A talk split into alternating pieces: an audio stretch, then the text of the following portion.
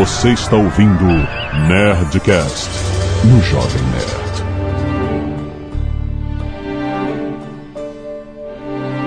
Landa, landa, landa, nerds! Aqui é Alexandre Antônio de Jovem Nerd, eu compro tudo em dólar. Boa noite, boa tarde, que sabe, bom dia, bípedes. Vocês sabem quem está falando e o gerente do meu banco me ama. Olá, meninos e meninas, eu sou Natália Arcuri e vou dar um jeito na poupança de todos vocês. que horror. Aqui é o Azagal. Eu achei que ia pegar no pé do Sr. K, mas eu quero saber se o Érico Borgo economiza. Eu posso dizer que o Érico Borgo é um homem que faz excelentes investimentos, começando pela esposa, no caso, eu. Olha aí! Quer dizer que você cuidou da poupança dele. Exatamente, exatamente. É, uma é- é o amor que faz o rendimento crescer, né? Quanto mais amor, mais o rendimento cresce. Muito bem, nerds! Nós estamos aqui para falar de um assunto que a gente não fala há muitos anos, de educação financeira. Aliás, eu acho que o último Nerdcast que a gente fez foi de deseducação financeira com o Sr. K. Mas hoje a Natália tá aqui do blog Me Poupe, aliás, blog and canal do YouTube. Yeah. Muito bom, muito bem produzido, cara, que é onde ela fala sobre justamente finanças pessoais, educação financeira, como você não fazer bosta, que nem o Sr. K está aqui para fazer o contraponto. Olha só, tem uma pessoa na minha vida que diz que eu tô fazendo tudo certinho. Quem? Que é Eu o já sei moço quem é. lá do banco que me passa uns papéis e fala: calma, É. a gente vai resolver isso. Assina esse papel aqui, vai dar tudo certo. Vamos conversar sobre isso depois do e-mail. Canelada.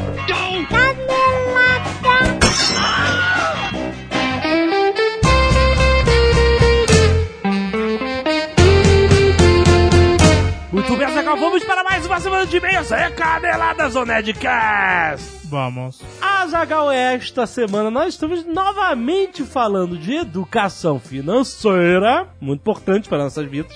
Sempre. E vamos aproveitar essa oportunidade para dar o recado da Easy Invest Azagal. Olha aí como casa, como casa. Pare. A Easy Invest é a corretora que mais vende tesouro direto no Brasil. A gente vai falar um pouco sobre tesouro direto nesse programa para você entender melhor. Eles não estão só falando isso, eles estão em primeiro lugar no ranking do tesouro direto. De fato, é uma informação que vem do tesouro direto, não da Easy Invest. Lembrando que o tesouro direto, por exemplo, é muito melhor que a poupança, porque pode render mais ou menos 50% a mais do que a poupança, sendo, obviamente, um investimento seguro. A Easy Invest é uma corredora com 50 anos de tradição, Azagal, que trouxe a inovação da tecnologia para os seus investimentos. Ó, E ela faz isso com um app de investimentos que você se cadastra, transfere o seu dinheiro, simula o investimento antes de botar a mão na massa e começa a investir via aplicativo mesmo, que tem na Play Store e na Apple Store. Aliás, outra coisa que a gente já falou nesse programa, renda fixa. Você quer investir em renda fixa, ficar um pouco mais seguro? Quanto eles cobram de taxa para investimentos de renda fixa? quanto? Zero, Azaga! Como assim? Nenhuma taxa para a Easy Invest em rendimentos de renda fixa. Você pode fazer investimentos a partir de 30 reais. Não é uma coisa só para quem tem muita grana. É fácil, é simples, é inteligente e com segurança. Tudo rápido, tudo online, a qualquer hora, em qualquer lugar. Vai lá, acessa easyinvest.com.br para você conhecer e baixa o aplicativo para você experimentar. Vale muito a pena. E mais um recado, Azaghal. Vamos falar aqui do Watson da IBM. Elementar, meu cara? Do IBM. Não é esse Watson, você já, me ensinou. Mas olha só, eu, eu li, eu li uma matéria é, recente falando que os caras testaram numa universidade, um curso online de uma universidade. Sabe aqueles que você fazer perguntas e você receber resposta do professor e tal? É, o suporte online. O suporte. é, mas da matéria, entendeu? Certo. E aí, durante seis meses, o Watson estava respondendo as perguntas dos alunos e ninguém falou nada, ninguém. Caraca, Ninguém descobriu. Você entendeu? O Watson estava recebendo as as perguntas. pessoas... Foi quebrada a lei. o que? O teste de, de, de Turing? É? Eles não estavam conversando, estavam fazendo pergunta e resposta, mas é quase lá, tá quase lá. Caraca. Muito bem, Watson é a solução de computação cognitiva da IBM que está disponível para todos nós mortais, não apenas em super experimentos, porque nós podemos fazer uso das APIs do Watson. Ou seja, eu estou construindo um sistema, não, eu estou construindo um aplicativo, qualquer coisa que precisa da inteligência da computação cognitiva, eu posso escolher os APIs separadamente, ou todas se eu quiser fazer um super programa, mas eu posso escolher, entendeu? O que me serve mais, o que vai ajudar o serviço que eu estou criando a ser mais inteligente. E aí você cria o serviço à medida da sua necessidade, certo? O IBM Watson trabalha hoje Azaghal, com mais de 70 mil desenvolvedores, mais de 350 empresas parceiras e tem aplicações cognitivas. Ou seja, você vai lá, você vai ver exatamente como que ele pode servir a você da melhor forma. Os negócios cognitivos já são uma realidade em hospitais, em governos, mídias, games, a gente sabe muito bem, engenharia, direito, farmacêutica, serviços de energia, turismo, um monte de startup pode começar já usando o Watson hoje, principalmente porque ele já aprendeu a falar português. Azaghal. Olha, que Isso é um- malandro. É um detalhe muito importante porque ele pode servir aqui localmente no Brasil as necessidades de aplicativos que precisem da nossa língua portuguesa para funcionar. Certo? Certo. O IBM Watson está aqui para aprender conosco e nos ajudar e não tomar o controle. Isso é muito Olha, importante. olha só, tá no briefing isso? Vai no link aí no post para você conhecer mais sobre o IBM Watson. Muito bom. Azaghal, hoje é a primeira sexta-feira do mês. E o que significa Não faço ideia. Tô brincando, eu sei que hoje tem dois Nerdcasts. Aê, muito bem! Hoje nós temos o Nerd Tech, trazido a todos vocês pela Alura Cursos Online de Tecnologia Azagal, muito bom! Passa mês e o número de cursos só aumenta. Agora são mais de 230 cursos lá na Alura. Entre os novos cursos, vamos ressaltar aqui, tem 3D com Soft Image, vídeos com Premiere, composição de fotografia, certificação Linux, Oracle e mais. Tem tudo aí no link do post. Além disso, uma novidade na própria plataforma da Alura, que além do fórum de discussão amplamente reformulado, os alunos agora contam com carreiras, que são conjuntos de cursos organizados para você dar aquele up no seu conhecimento, entendeu? Dentro dessa categoria de carreiras tem Front-End Developer, Android, PHP, Java, .NET, Ilustrador Digital, Marketing Digital e uma cacetada de outras. De programação a design, passando por web e mobile, cara. Os caras têm tudo. E hoje, no quarto episódio do Nerd Tech, temos um toque pessoal nesse episódio. Eu vou fazer um storytelling de como começamos o Jovem Nerd usando WordPress. Depois do Joomla. pois é, eu que tive que estudar essa porra. A gente vai contar essa história no Nerdtech, que é muito maneira. E o time da Luna leva o papo em frente para falar de arquitetura de sistemas, disponibilidade e microserviços, Azagal. Que é um microserviço? O que é? Você vai descobrir É que- escutando o Ah! Nerdcast. muito bom, muito bom. Lembrando que você, ouvinte do Jovem Nerd, tem 10% de desconto na Alura, aqui no link que tem no post, alura.com.br barra promoção barra nerd. Invista na sua carreira, aproveite para ouvir o novo Nerd Tech que já tá aí no ar, aí no seu feed. Vai lá!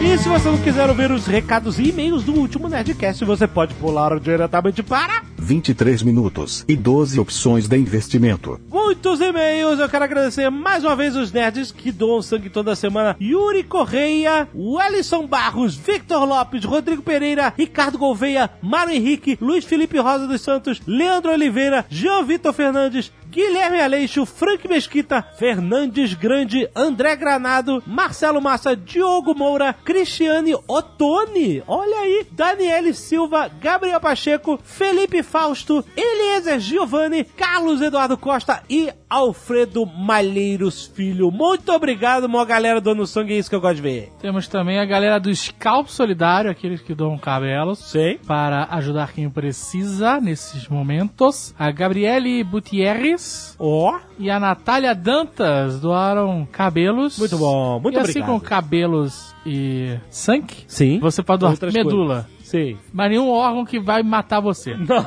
não, isso você espera você bater as botas e aí avisa a sua família. Família, quero ser doador de órgão assim que eu bater as botas. Se você tiver nessa vibe, avise seus familiares que você é doador. E é isso, ajude as pessoas. Por que não? Muito bom. Arte dos fãs.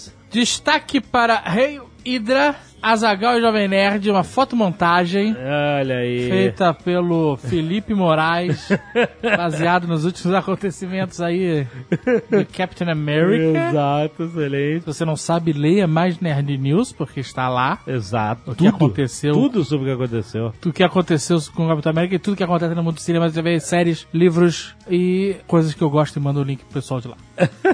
Paulo Henrique Martins, 29 anos, programador, Berlim, Alemanha. Olha aí. Gostaria de fazer um adendo ao divertido Nerdcast sobre Rei Arthur. O túmulo de Arthur, ou Arthur, realmente existe. Pode existir o túmulo. O rei Arthur está neste túmulo.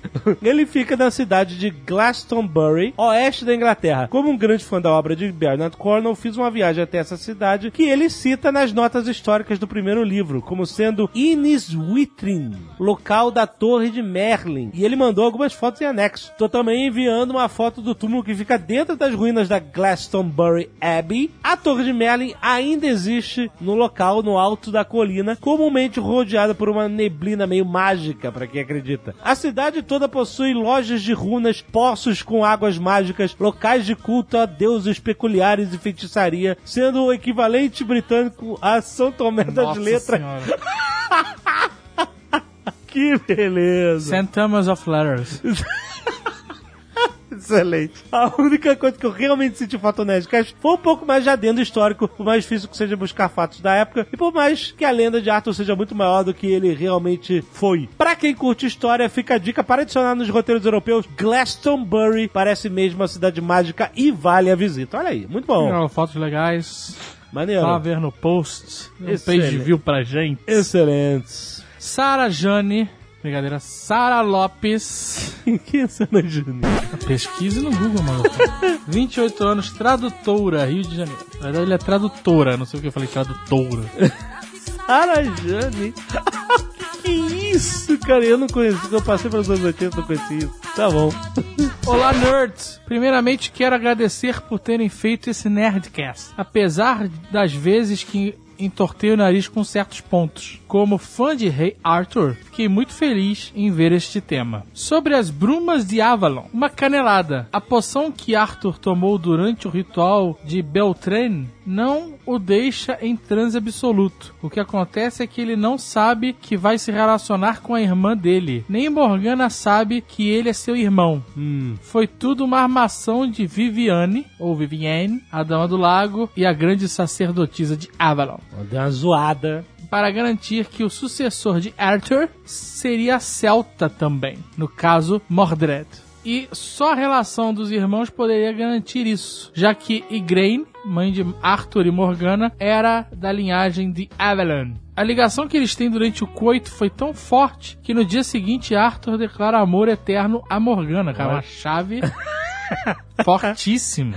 Mas então eles se reconhecem e entram em desespero. Ó. Se eles fossem um Targaryen, Tanto faz, exato. Entretanto, mesmo depois de ter se casado com Guinevere, Arthur continua apaixonado pela meia-irmã. Ai, que safado. Que isso, cara? Caramba. Ele é só um herege, não é um safado.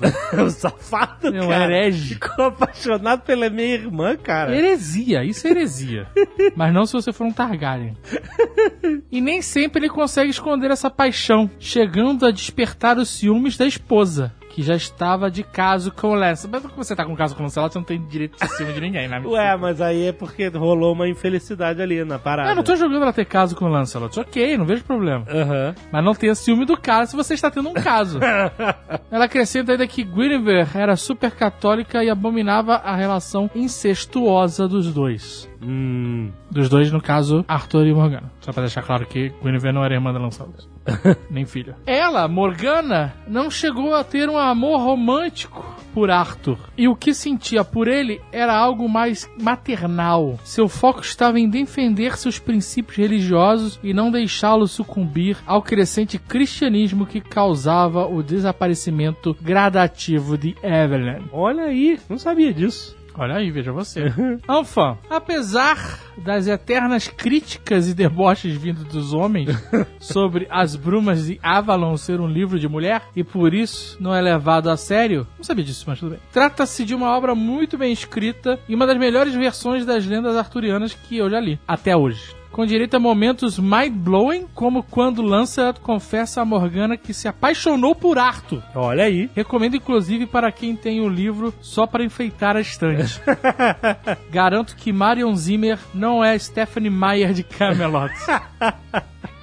E as brumas de Avalon não são o Arrow de Rei Arthur. Só o filme, esse vocês podem ignorar, xingar e debochar com força. Olha aí. Abraço, ao trabalho de vocês, meus cumprimentos ao Eduardo Spor. Muito bom. Vitor Faglione Rossi, 26 anos, desenvolvedor São Paulo SP. Primeiramente, gostaria de dizer que gostei demais do Nerdcast sobre o Rei Arthur. Nunca li nenhum livro relacionado ao assunto, mas sempre tive curiosidade. Fato que vou corrigir a partir de agora que escutei esse Nerdcast. Até mesmo pensei em comprar as brumas de Avalon para enfeitar a minha estante também. Olha aí, ó, já recebeu aqui a indicação da Sara para você ler, não só enfeitar a estante. No mais, estou lendo todos os livros da saga de Geralt de Rivia, o Witcher do Andrzej Sapkowski. E reparei em uma similaridade muito interessante sobre os dois universos fantasiosos. A personagem da Dama do Lago aparece em ambas histórias, inclusive no sétimo e último livro ainda não traduzido para o português, que se chama A Dama do Lago.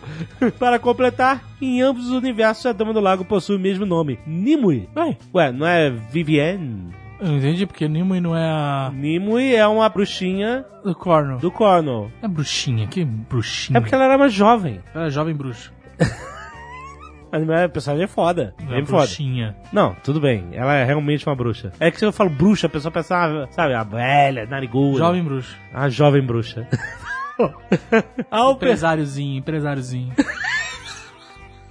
Marco Gomes, empresáriozinho. Tá certo, tá certo, ok. I stand corrected. Ao pesquisar sobre o assunto, eu descobri que o Sapkowski já escreveu uma história curta do universo Arthur chamada em inglês The World of King Arthur, The Melody. Em subtítulo, recontando a história de Tristão e Isolda pelo ponto de vista de dois personagens secundários: Sir Morholt de Ulster, um cavaleiro irlandês, e Branwen, confidente da rainha Isolda. Como muitos de nós, Sapkowski deve ser um fã e deve ter se inspirado nas lendas de Arthur para escrever a saga de Geralt. Enfim, prestar essa homenagem ao utilizar a Dama do Lago. Por fim, excelente programa, como de costume. PS, a Dama do Lago também aparece no primeiro game The Witcher, mas é o que tudo indica não é Nimue, mas é outra Dama do Lago. É mais um entre muitos outros furos cronológicos presentes no primeiro game. PS2, Geralt e Arthur ainda são similares em um ponto tanto quanto infeliz. O bruxo também tem um histórico de chifres colocados por sua amada, assim como o nosso rei bretão. Ah, e os chifres que o Geralt coloca não conta. né? Talvez seja mais uma homenagem prestada por Sapkowski aos mitos de Arthur, quem sabe. Hahaha. Muito bom aí. Quem quiser ler também a saga Witcher. Lorenzo Zaca de Souza. 14 anos, estudante, Gravataí, Rio Grande do Sul. Olá, nerds! Primeiramente, gostaria de gravar... Bom, indo direto ao assunto. Quando vocês abordaram a questão da espada da pedra, achei a história contada por vocês diferente do que está no livro A História do Mago Merlin. Sim, porque é uma lenda, então cada um conta de um jeito. né? É, essa é a história das lendas. Eu sei que uma lenda milenar como essa tem várias versões. Isso. Mas achei interessante compartilhar com vocês. O livro que citei foca mais na infância de Merlin, fala bastante do pai de Arthur, mas não fala muito sobre o Arthur. Prequel. Mas o que fala já é o suficiente para o que quero falar. Falar, falar, falar. no leito de morte do rei Uther Pendragon, é assim? Uther Pendragon, é isso. Merlin. Tem um asterisco aqui no Uther Pendragon. Por quê? O asterisco significa o pai de Arthur não se chamava apenas Uther, como dito no programa. Na verdade, se chamou por um tempo. Mas quando seu irmão, o rei Pendragon, morreu em batalha, Merlin pediu ao rei que, em respeito a seu irmão, ele passasse a se chamar Uther Pendragon. Hum, entendi. Eu acho maneiro o nome assim. É maneiríssimo. O Pendragon. Muito maneiro. Caneta de dragão. Tem na Montegrappa, inclusive. Caralho. Não é? Escrito Pendragon. ok. Por que, que é Pendragon? Puta que pariu. Puta merda. Tá bom, vai. É isso aí mesmo. Bem, Merlin, no leito de morte de Uther Pendragon, Agora eu vou ficar imaginando a caneta e o dragão. Merlin vai até ele e garante que Arthur o sucederá no trono, mesmo sendo, aspas, filho de Antor. Depois disso, naquela noite, Uther Pendragon morreu e o reino ficou sem sucessor aparente. Aham. Os príncipes e barões reuniram-se para eleger um rei, mas não chegaram a acordo e resolveram pedir um conselho a Merlin. Ah, claro. Merlin Merdeiro disse que Deus escolheria quem seria o próximo rei. Merlin disse, disse, disse que se todos passassem a noite de Natal orando fervorosamente, Merlin orando fervorosamente para Deus, que porra é essa? Quem é esse Merlin. Merlin? que é um Merlin cristão, né? Cada um conta a lenda que quiser. Bem, se todo mundo passasse o Natal rezando, Deus manifestaria sua vontade através de um sinal, mostrando quem seria digno Ó. de sentar no trono. Agora eu quero saber o que acontece, realmente. Na noite de Natal, boa parte do trono foi a Londres. Hein? O pai do povo, galera. A Londres? É, o que era Londres. Ah, ok. Aquela Matagal, Não, cara, Com tinha o Rio rom- Thamsa. cidade romana ali, né, cara? que não se chamava Londres. Chamava Londregon, alguma coisa assim, mas era... London Pendragon. Caralho, vai. vai. Bem, a galera foi pra London Pendragon, oraram e assistiram a missa do Galo. Ah, esse cara tá zoando, não é possível. Ao sair, ele, ele escreveu isso mesmo. Hein? Missa do Galo. É, então eu sei, tá escrito aqui. Em? London Pendragon. Ao saírem da igreja, viram que na praça em frente à igreja erguia-se uma grande estrutura com uma bigorna ao centro e encravada nela uma espada. Nela, nela, nela estava escrito em letras de ouro. E aqui história maluca. Era um, um desenho animado isso? Será que, é um, será que é um livro para pré-adolescente? Acho que é um livro infantil isso aqui. Uma bigorna com a a- espada? E aquele dentro de você. Aquele dentre vocês que conseguir arrancar da bigorna esta espada será o rei dessas terras com a bênção de Jesus Cristo. É, rola um cristão. uh, todo mundo cristão nessa história. Passou-se o ano novo e por algum motivo não citado no livro, devia ter sexo e era um livro infantil. Lyrics pediu para seu irmão Arthur que fosse até sua casa e buscasse sua espada. Arthur não conseguiu pegar a espada e voltou para a presença do irmão. Nisso, ele passou pela praça em frente à igreja e viu a espada na bigorna. Ele tá realmente contando a história. Passa Total! pra- ele tá empolgado com o livro. Vambora, vamos junto É a redação, né? Ele tem que fazer o trabalho pra escola, provavelmente, do livro. E ele já tá empolgado, cara. Não havia ninguém cuidando da espada, porque ninguém conseguia tirar da porra da bigorna, foda-se. Exato. Ele foi até ela e tirou sem dificuldade. Ele teve dificuldade de pegar a espada do irmão, mas conseguiu tirar da bigorna sem problemas. Aham. Arthur levou a espada até Lyrics e a deu, pois não havia pego a do irmão. Lyrics reconheceu a espada, espada, espada, espada, e foi todo pimpão dizer ao pai, Antor, que havia se tornado rei. Mas Aham. não conseguiu mentir para o pai e contou a verdade, porque a espada é a espada justiceira. Então Arthur virou o rei e o resto da história vocês já sabem. Ou não. Essa história, o resto eu não sei. Pode ter acontecido muita coisa aí. Mas a parada dele se chama Pendragon, eu achei irado. Pendragon. Caneta dragão. Nessa história, a Montegrafa fez a espada. Excalibur é uma caneta. Que merda. A caneta? não! É mais forte que a espada, Jovem Nerd. Puta que pariu. Chega!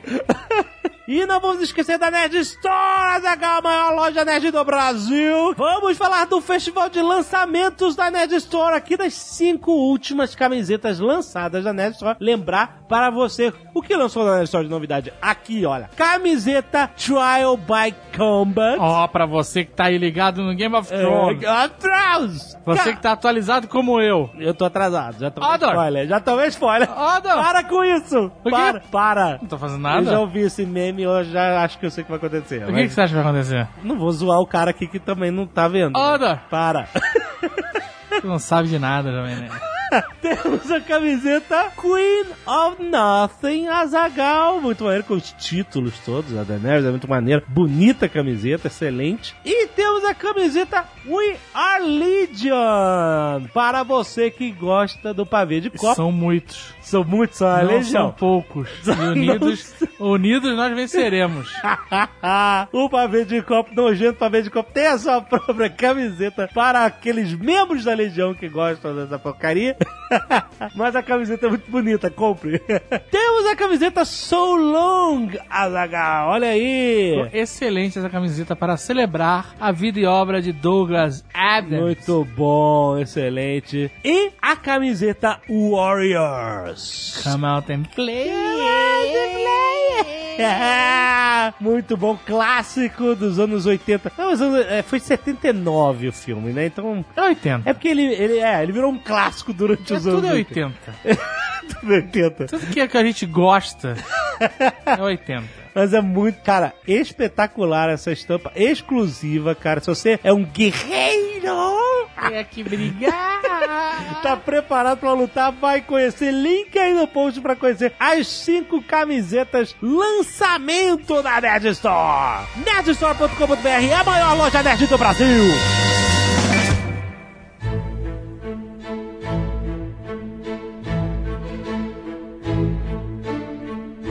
Senhor K falou Falou com todas as sílabas. Se a Petrobras bater 15 reais, eu Uhum. vendo meu carro, meu apartamento, vou morar embaixo da ponte, compro tudo de Petrobras e me cubro com os papéis. Sabe o que, que foi o pior de tudo? Não foi ter batido 15. Foi ter batido 4 e uns quebradinhos e as pessoas falarem assim, e agora, compro? Aí eu olhei a minha conta e falei, Jesus, essa viagem me fudeu. Falei, compra, meu filho, compra porque tá tão barato que se subir qualquer coisa você ganha dinheiro. É, senhor Passadina, isso aí. Aí três meses depois, senhor K, caralho, obrigado, isso subiu 100%, porra, te amo, tá valendo 9 reais. Eu cabeçada na quina da parede, agarrado com todas as paradas que eu comprei. Ai, eu amo vocês, coisas sólidas, me dão amor. Meus pêsames, senhor K, isso acontece, tá? Mas é, você como é um grande investidor, já passou por cima disso, já acumulou novos milhões, tá tudo bem. Já, já, o gerente já me ligou, disse que tá tudo bem. O senhor K tem sorte dele não ter tido dinheiro quando anunciaram o pré-sal que bateu 50 reais. Graças a Deus. Senão ele ia comp... compra, compra. Graças a Deus eu tinha voltado de viagem, realmente não tinha um puto. Dois meses à base de pão de forma, presuntada. A gente tá falando um negócio muito avançado aqui, estamos falando de mercado de ações, calma, calma, vamos voltar um pouco. A ideia é a gente falar sobre educação financeira, começando com a grana que a gente tem do ordenado. Aquela grana suada que bate todo mês. Que vem no E olerite. logo, logo vem aquelas contas querendo. É, a gente não vai fazer aquela conta de rádio, não, né? Se você economizar 10 reais por mês, Ui, em 50 30 anos, você vai ter um rendimento. Poxa vida, mas era justamente o que eu tinha preparado aqui, me quebrou agora, acabou, não tem mais nada pra falar. Várias tabelas de Excel abertas, né? Agora, deixa eu contar uma coisa pra vocês. É feio que eu vou falar, mas eu não uso Excel, eu não gosto de planilhas. Ó. E eu digo para as pessoas que planilha não funciona absolutamente nada. Porque tem Eu gente concordo, concordo. que fala assim, não, porque, pô, eu não guardo dinheiro porque eu não sei montar planilha. E aí a pessoa fica né, se apoiando naquela muleta da planilha e acha que a culpa, porque ela gasta mais do que ela ganha, é culpa da planilha que ela não tem. Isso aí isso. é desculpa de gente preguiçosa, né? Gente Exatamente. assistindo o Jovem Nerd o dia inteiro. Não se preocupa em se educar. Isso mesmo. Não é? Tem que ser como eu, tem que bater no peito e falar, eu não junto porque eu sou um merda. Ponto. Pois é, mas isso é bom, porque quando você assume a sua ignorância, você fala, eu sou um merda, beleza? Já é o primeiro passo pra riqueza. Isto é libertador, é você entrar na loja, você entra na loja e fala assim, eu acho que dá. Acho que dá. Aí você aponta e fala, oi, tudo bem? Eu quero aquele ali. Mas o senhor, não, não, não quero saber quanto é. Eu quero aquele. Eu quero dois daquele que estão escondidos ali atrás do caixa, que eu não sei nem pra que que é. Tá aqui o cartão, me surpreenda. A senha é tal. Tchau. E, Olha, e- eu- e eu sou um merda. Eu sou um merda. Assinado, eu sou um merda. Beleza. Olha, o senhor K é um excelente exemplo de tudo que eu mais vejo no meu dia a dia, mas nem todo mundo assume, né, que é um merda assim como ele. Respeito o senhor K. Eu, eu. Eu sou um bom exemplo de um mau exemplo. Exato, porque eu, eu falo para as pessoas, quando você tá perdido, quando tá cheio de dívida, tal, a primeira coisa que tem que fazer é levantar, respirar, abrir os braços e gritar bem alto, fudeu. Aí nesse momento você sabe que a sua vida está tomando um rumo diferente, porque você assumiu que alguma coisa não está correta, não é verdade? Agora, senhor K, deixa eu perguntar para você. Diz uma coisa, você tem patrimônio? Você, sei lá, tem objetivos? Já, sei lá, pensou no que você quer para daqui a 5 anos, 10 anos? Tô curioso com essa resposta, curiosíssimo. Olha, patrimônio é meio amplo, né? Subjetivo. Não, não é Subjetivo, é muito Patrimônio subjetivo. é tudo aquilo que você tem que gera rendimentos, né? Aquela Ah, que gera fala- rendimento? Não, tem, Exato. tem um dinheiro lá que eu deixo na mão do meu gerente falando não quero nem saber. Eu sou, só- olha só, Caneta é patrimônio? caneta é patrimônio. Caneta, relógio. Lente, não lente sabe, de câmera. Relógio é patrimônio. Lente de Relógio, câmera é patrimônio? Lente, câmera, câmera, carro. Tudo gera dinheiro, né? Câmera, carro é patrimônio. Olha, eu vou Carro eu não quero. é patrimônio.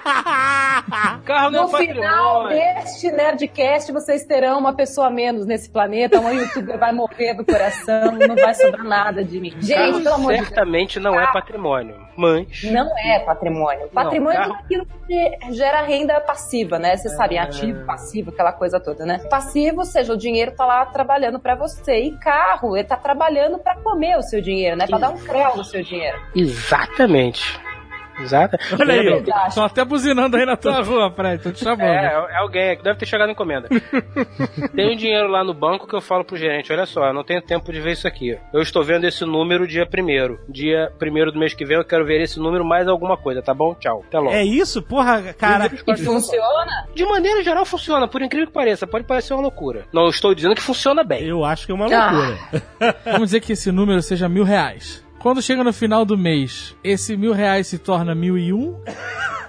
Mil e cem? Não, ele se torna mais ou menos ali 1050. Mano. Hum. É, é. Não, não, veja bem, certamente existem situações melhores de investimento. Tá na poupança teu dinheiro, desculpa. Não, certamente existem investimentos melhores, os quais eu teria que gastar mais tempo do que eu gasto para ver, é O fato. gerente virou e falou: vou botar tudo na poupança. Não, o gerente botou na poupança dele, né? E passa pro, pro senhor K só ali alguma É. coisa do que rende, mas quem tá ganhando É. dinheiro é o gerente, certeza. Sem dúvida. Até porque a função do banco é essa, ganhar dinheiro. Se a função Ai, do sim. banco fosse dar dinheiro pra gente, tava tudo errado. Eu quero saber o seguinte: Ah. você paga a taxa administrativa no seu rendimento? Hum, Não. Tu tá na poupança. Exato.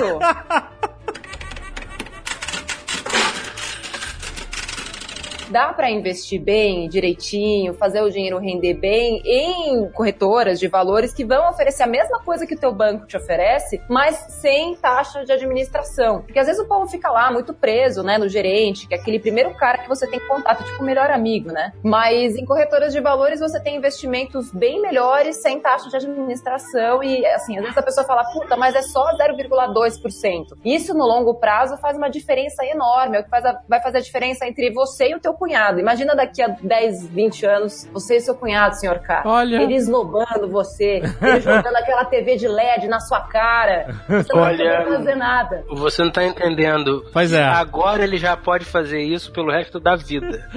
Não interessa o dinheiro que eu ganhe, ele vai continuar podendo fazer isso pelo resto da vida.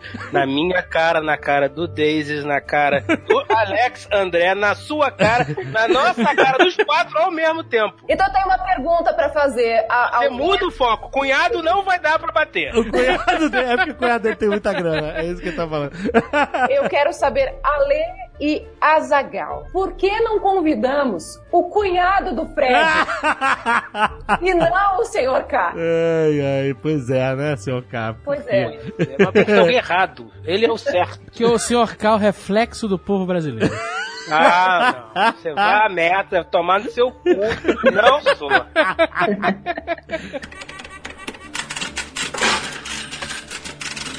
quero falar sobre justamente essa parada da poupança. A parada da poupança. O Fred foi um descuidado, falou: faz aí o que você quiser com o meu dinheiro pra ele render alguma coisa. O cara foi lá e botou uma poupança. Beleza. E aí, a poupança já foi um- uma forma de você, sabe, garantir o seu, o seu dinheiro. Jamais foi. Não, na época da inflação galopante e tal, tinha poupança overnight. Era um produto que se anunciava muito, pra você não perder valor do dinheiro do dia pra noite, essas coisas. Houve uma época em que a poupança ganhava da inflação. Da- é, exato. Pelo menos você Exato. não perdia na inflação. Mas hoje você Exato. perde. Hoje você A perde. inflação tá passando por cima da poupança. Ou seja, tá com dinheiro na poupança, no final do ano você vai ter perdido menos do que se tivesse na conta corrente, mas alguma grana a inflação já vai comer. É tipo, imagina que até uns anos atrás a poupança, para uma poupança bonita aí, alguém de vocês, porque eu não vou ficar falando de poupança de mulher nenhuma por aqui. Ah, é, é esse nível de poupança. Ah, tá. É, vou fazer uma comparação esdrúxula entre uma poupança firme, tá? Uma poupança durinha, tá? Imaginaram aí? Ah. E uma poupança caída, esburacada, aquela que tem três pelancas, aquela coisa horrorosa. Ah. Essa é a poupança hoje. Então Hoje. fique com essa Ah. imagem em mente. Senhor K, pensou nessa poupança? Não. Tô vendo um negócio aqui pra comprar que só vem na China. Entendi. Essa é a poupança hoje. E o que, que a gente tem que fazer? Lutar diariamente com todas as nossas forças para fazer com que aquele dinheiro que a gente consegue fazer sobrar no fim do mês vença a poupança e, de preferência, trabalhe por nós, né? E não o contrário. É, uma coisa é certa. Se tem algum dinheiro sobrando no fim do mês, ele não pode estar na sua conta corrente, senão você está perdendo dinheiro. É isso? Exato. Primeira coisa. Além do que, se tiver na sua conta corrente, ele não estará provavelmente amanhã, porque você vai gastar. Também tem isso. Já Dinheiro na mão. o ditado, dinheiro na mão é vendaval. Exatamente. Eu nunca tive problema com dinheiro em conta, gente. Eu não sei onde é que vocês tiram essa porra. Você nunca teve, né? Sabe? Nunca sobrou. Por isso que a Nunca, gente fala, e é a parte chata, vai, das finanças, digamos assim, mas que quando você vê o dinheiro trabalhando lá, é como se fosse um game, assim, né? Você percebe que o dinheiro tá rendendo a juros sobre juros, fala, nossa, não tô fazendo nada, ontem eu tinha mil, hoje eu tenho mil e cem, sabe? Aham. Isso Não, não, nessa, não nessa proporção, claro. Mas isso você não- percebe. se, você, se você conseguir uma aplicação que dê 10% de um dia pro outro, eu te dou todo meu dinheiro agora. Senhor K, depois eu vou te falar aí uma- o número do conto, você pode passar tudo que é seu pra mim, tá? Eu vou Não existe. E, não, claro que não existe, mas você percebe, mesmo que seja pouquinho todos os dias, porque tem a questão que a gente sempre fala, que são os juros compostos, né? Fala Então. que meu filho vai chamar juro composto Borgo. Por quê?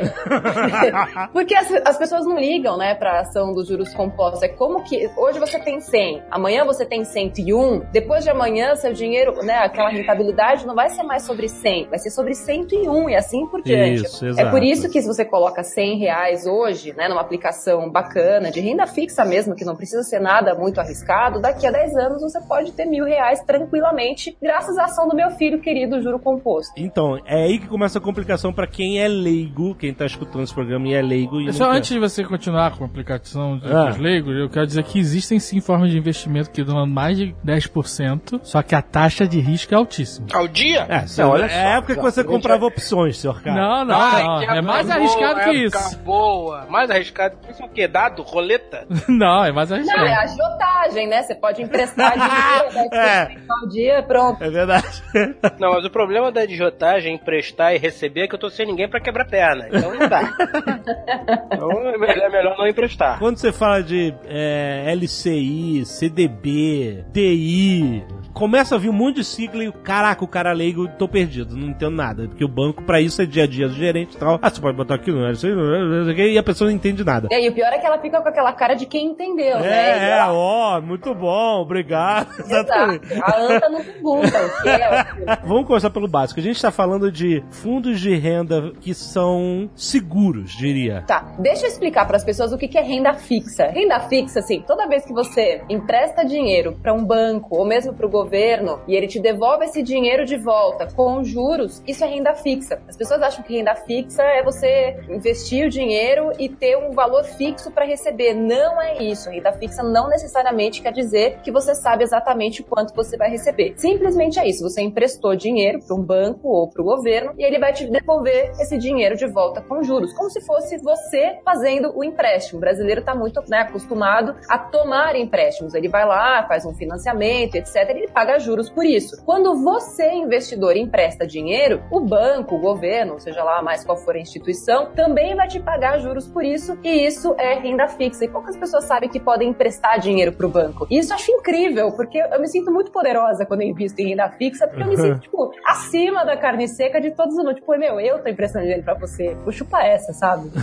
É, Eu legal, sei- mas assim, no final das contas, eu vou emprestar dinheiro pro banco e ele vai me pagar o que ele quiser, diferente de quando você pega o dinheiro do banco, né? Não, Assim, claro, não tem comparação que o, o consumidor paga de financiamento ou para tomar um empréstimo pessoal e o que ele recebe de um banco. Mas é aí que tá o grande pulo do gato, assim. Eu acho que é por isso que o agiota se sente tão poderoso. Também. ele pode fazer isso e ele ainda pode quebrar perna. É, e ele bota a taxa de juros que ele quer. é claro, porra. Olha lá, se, ela, se a assim- Natália se sente poderosa emprestando dinheiro pro banco, imagina um agiota. Mesmo dentro da, da renda fixa, você consegue que alguns bancos te paguem mais. Bem mais, aliás. Porque quando você vai para bancos pequenos, que não tem muito nome no mercado, a mesma coisa é quando o banco empresta dinheiro pro cara que não sabe se vai devolver o dinheiro dele ou não. Ele vai ter que pagar mais juros, certo? É, porque tem isso, né? você empresta dinheiro pro banco Teixeira e Peixola. Exato. Você pode emprestar dinheiro pro Teixeira e Peixola. Sabe-se lá o que vai acontecer com esse banco daqui a uma semana, né? É, exatamente. Pois é, mas é aí que tá, tem o tal do Fundo Garantidor de Crédito, o FGC, que garante que se esse banco quebrar, ele vai te devolver aquele dinheiro até 250 mil reais. E essa foi uma forma que o governo criou de acabar estimulando que esses bancos também conseguissem captar dinheiro e também uma forma de fazer com que os, os investidores pequenos tivessem acesso a outras formas né, de renda fixa mais rentáveis. Porque uma coisa é você emprestar dinheiro para aquele banco que aparece na propaganda todo dia. Outra coisa é você emprestar dinheiro para um banco pequeno, para uma financeira, que nem propaganda faz. Os dois têm a mesma possibilidade de pagar. Acontece que um tem nome, todo mundo conhece, e o outro não. É por isso que é legal dar uma investigada. Mas deixa eu te perguntar, você, Natália, Eu? você tem dinheiro no Teixeira Peixola Investimentos? Um Tenho. banco mega desconhecido? Tem, assim, nem todos os bancos são mega desconhecidos, né? Porque você vai achar essas oportunidades, digamos assim, nas corretoras de valores. O seu banco não vai te oferecer, porque para ele não é interessante ter um concorrente brigando com ele. Ele quer te oferecer o CDB dele, não o CDB do Banco Peixola, entendeu? Então você vai achar isso nas corretoras, que tem lá como se fosse uma prateleira cheia de opções de Peixola a Peixoto, entendeu? O Banco Jovem Nerd pode estar lá. Olha! Bancos- Olha aí!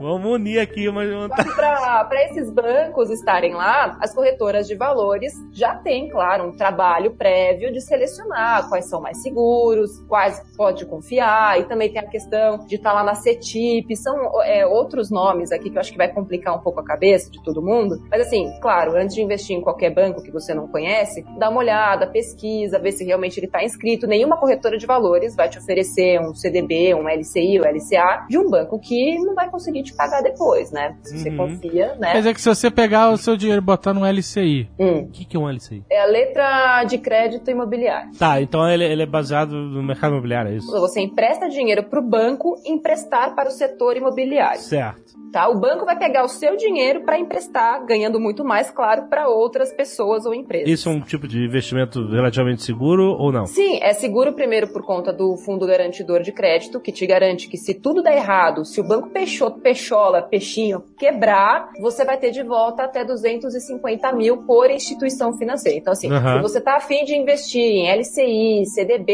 etc., no banco Peixoto, Peixola, nem, nem lembro mais o nome do bagulho. vamos chamar só de Peixola pra facilitar. Peixola. Se você tá afim de investir lá no Banco Peixola, fique atento para não ter mais de 250 mil né, investidos ou emprestados, digamos assim, para aquele banco. Nesse banco Peixola. Esse é um problema, esse é um problema que a gente tem que né, tomar cuidado.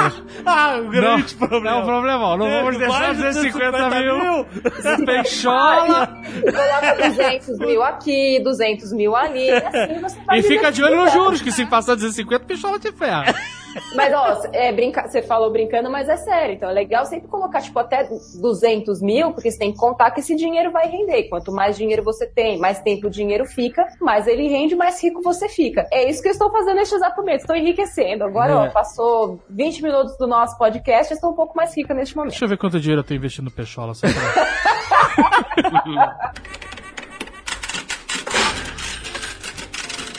Mas olha só, a gente falou, esses são fundos relativamente seguros, porque se der merda, você tem um, um seguro garantido até 250 mil de Isso. volta. Mas, quanto mais seguro, menos ele vai render, né? Obviamente. Sim, exato, obviamente, exatamente Porque isso. uh, justamente o risco tá ligado, né, ao tamanho do prêmio da, da né, do... É o cassino. Né? É, mas assim, o risco ele é, ele até, ele é calculado, digamos assim, por conta do fundo garantidor de crédito, entendeu? Sim, mas então, mas esses fundos de renda fixa, Hum. eu posso esperar só, tipo, ganhar um pouquinho da inflação no melhor dos fundos de renda fixa, ou isso depende de como tá a taxa de juros, etc? Tudo depende. É que, na verdade, assim, o fundo de renda fixa, ele nada mais faz. Posso contar um segredo aqui pra Por vocês? favor. Agora sim. Do omelete. Érico, meu amor, te amo, tá? Ele tá aí do lado fiscalizando o que a gente tá falando. Manda ele passear com o cachorro. Ele acabou de sair mesmo pra passar aqui. Então, o que acontece? O- o- os caras, os gestores dos fundos, e fundo é outra coisa, tá? Fundo é como se fosse um condomínio, você vai comprar o seu apartamentozinho lá nesse condomínio, com várias outras pessoas, graças a Deus você não vai ter que conhecer nenhuma delas, e aí você vai pagar uma taxa ali de administração, que é como se fosse para um síndico, que é alguém que vai tomar conta desse condomínio. Então, ele vai fazer para você, esse síndico, digamos assim, o que você não teve a competência de fazer. Basicamente é isso. Aí, Fred. Aí, pensa nisso, Fred.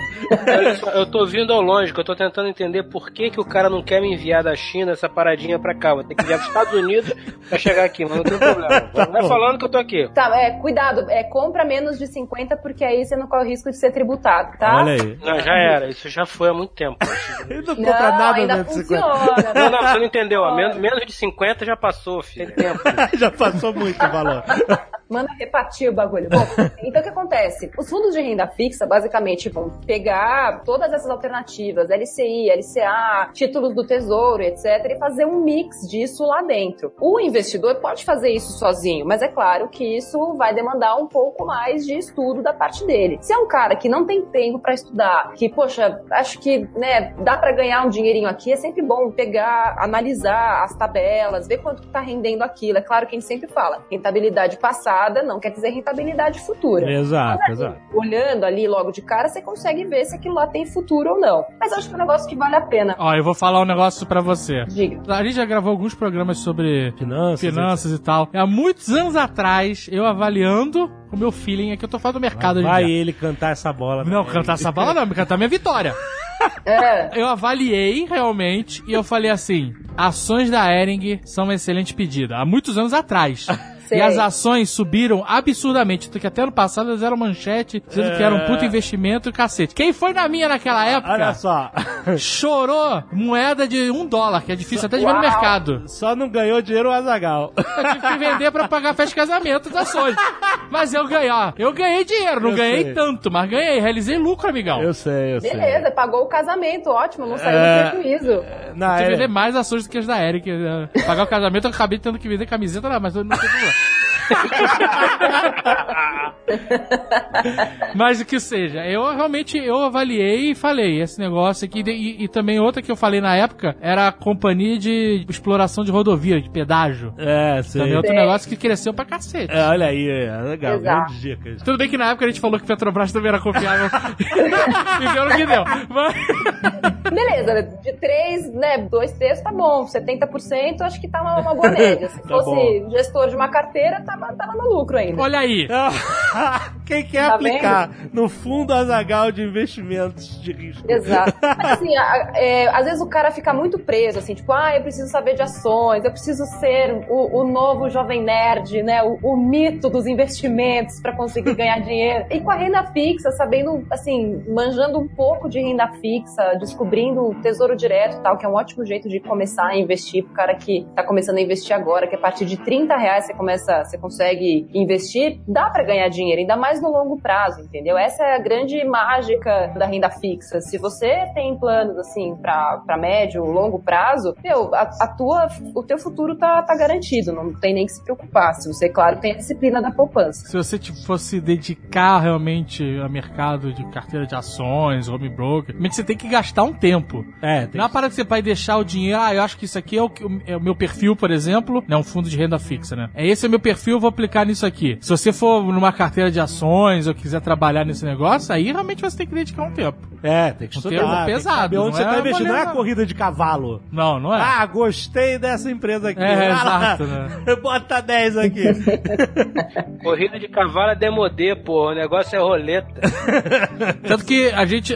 Eu já investi em ações, né? Naquela época que a gente fez o programa. é, e hoje em dia eu não tenho tempo de ficar estudando pra é. saber o que fazer de verdade, sabe? É, nesse caso, pra quem quer, tipo, ah, já tenho renda fixa, queria arriscar, sabe? Ah, agora vou ser arriscado, nossa senhora. Então você pode colocar num fundo de investimento de ações, que aí vai ter alguém que sabe cuidar disso, que vai fazer a gestão dessa carteira com várias ações. E os caras, né, esses gestores sempre trabalham pra fazer com que o teu dinheiro renda, né? Até porque quanto mais o teu dinheiro render, mais o gestor vai ganhar, porque muitas vezes eles ganham bônus em cima da rentabilidade Sim, também. sim. Então pode ser uma boa alternativa para quem tá querendo entrar nesse mercado de ações e não tem muito tempo para ficar lá vendo gráfico, Exatamente. ouvindo Jovem Nerd, pegando várias, várias dicas de etc. A Ering foi uma excelente dica.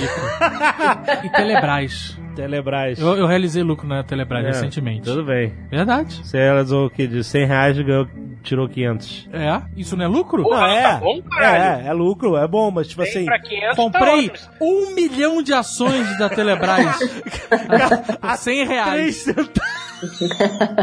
Mas é aí que tá lindo, Alexandre. É aí que você não tá vendo a beleza da coisa. Se ele tivesse posto um milhão de reais, ele tinha tirado cinco. Não, eu sei, mas nunca é o caso, entendeu? Nunca é o caso, porque ninguém é maluco. Uma coisa que eu li que axioma no mercado de ações. Você sempre vai se fuder. Fato. Você nunca vai ficar rico investindo 100 reais em uma empresa. Entendeu? Não, mas assim Ah, é tô seguro, falando. 100 reais, entendeu? O cara que investiu 100, tirou 500. Excelente, margem de lucro, excelente. Mas o cara não ficou rico, tirou 500 reais, entendeu? Se ele tivesse o culhão de colocar um milhão na Exatamente. Telebrás, uma empresa que estava desativada na época que foi comprar as Exato. ações, Amigão, 100 reais naquela época eu tinha que ter culhão mesmo. entendeu? Ó, Então quem é isso. rico, gente, não tem segredo. Pra ficar rico tem que ter constância. Ou você ganha É. uma herança, ou você ganha uma sena. Ah, bom. Então tá bom. Ou você mantém uma constância. E como a gente tá falando aqui pro povo que, meu, sei lá, não sei quantos anos tem, mas acredito que deve ter de 20 pra cima, ou sei lá, quantos anos tem as pessoas que ouvem isso? É, de 18 a 35, a maior Dessa parte. faixa. 15, É. 15. Pois é, é o povo que tem o tempo, né, totalmente favorável, né? É como se você estivesse navegando lá e você tá com o mar totalmente favorável pra você, porque poupando um pouquinho, aplicando um pouquinho, só que mantendo a constância, todo mês você consegue. Eu comecei a poupar dinheiro com 8 anos de idade. Caceta! Olha. peraí, peraí, peraí, peraí. sério, foi que isso? Sério. Eu queria porque queria comprar meu carro aos 18, foi assim que tudo começou. Eu comecei a poupar com 15 anos, eu já Cara, não, não, não, não. Aos 8 anos de idade, Exato. a pequena Natália pensou assim: aos 18 eu quero ter o meu carro. É. Pois é, e 10 olha anos só, de investimento. E eu vou, com- eu vou guardar dinheiro da merenda, sei lá. Foi exatamente isso. Eu pegava lanche dos colegas, guardava o dinheiro que meu pai me dava. Olha só. E, E você conseguiu comprar o carro com 18 anos? sim, quando eu fiz 18 anos, eu tinha dinheiro suficiente pra comprar o carro. Só não comprei, porque como eu era uma menina muito aplicada, estudiosa, eu ganhei de surpresa uma carta de consórcio de crédito da minha madrinha. Mas Ó. até então eu já tinha 8 mil reais, isso há 15, 16 anos atrás. E aí eu comecei a investir e foi assim que a minha vida financeira, minha relação com o mundo das finanças começou. Foi ali. Fantástico. Olha aí que legal. Pois Muito é. bom. Fred, senhor K, você conseguiria juntar 10 reais por mês? Depende. Depende do mês, né? Depende do mês. Depende do mês.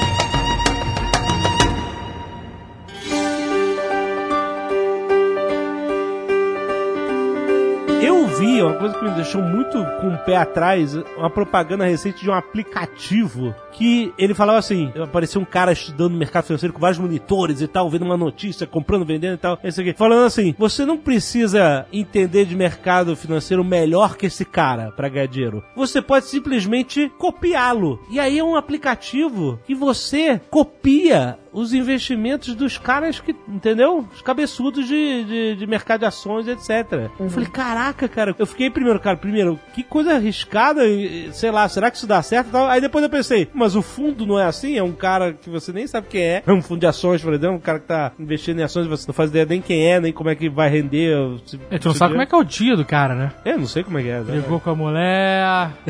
Imagina. Chegou de mau humor. Puta que pariu, vou vender tudo hoje na alta. Foda-se, foda-se tudo. Petro, compra Petro. É, Mas. vou vender Ering e comprar Petro.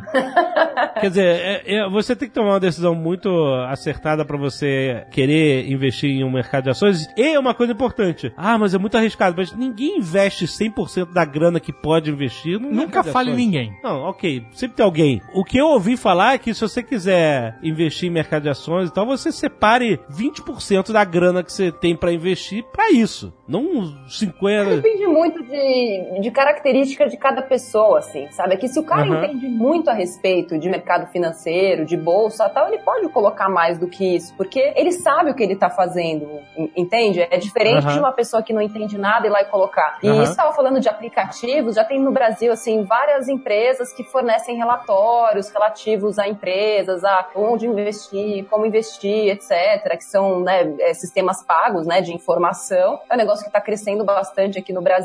Quem usa, tem gente que gosta, tem gente que não gosta, mas assim, é tudo uma questão de buscar informação. Eu detesto gente preguiçosa, gente, tem que contar uma coisa pra vocês. É. Gente que fica ligando depois, que vai entrar lá e fala, ah, então, você falou de tal coisa, o que você acha? Posso investir todo o meu dinheiro em tal coisa? E aí não é assim, você tem que procurar, ver o que é melhor pra você, qual é o seu perfil de investidor, pergunta pra quem conhece, pra quem já usou esses sistemas, não fica sentado, bundando lá, esperando cair do céu a oportunidade, tem que ir atrás. Tem que correr Atrás. você né? ficar com o dinheiro na poupança, igual o senhor ficar a vida inteira lá, gastar todo o seu dinheiro e, e aí, né? Quem disse? Mas quem disse que meu dinheiro tá na poupança?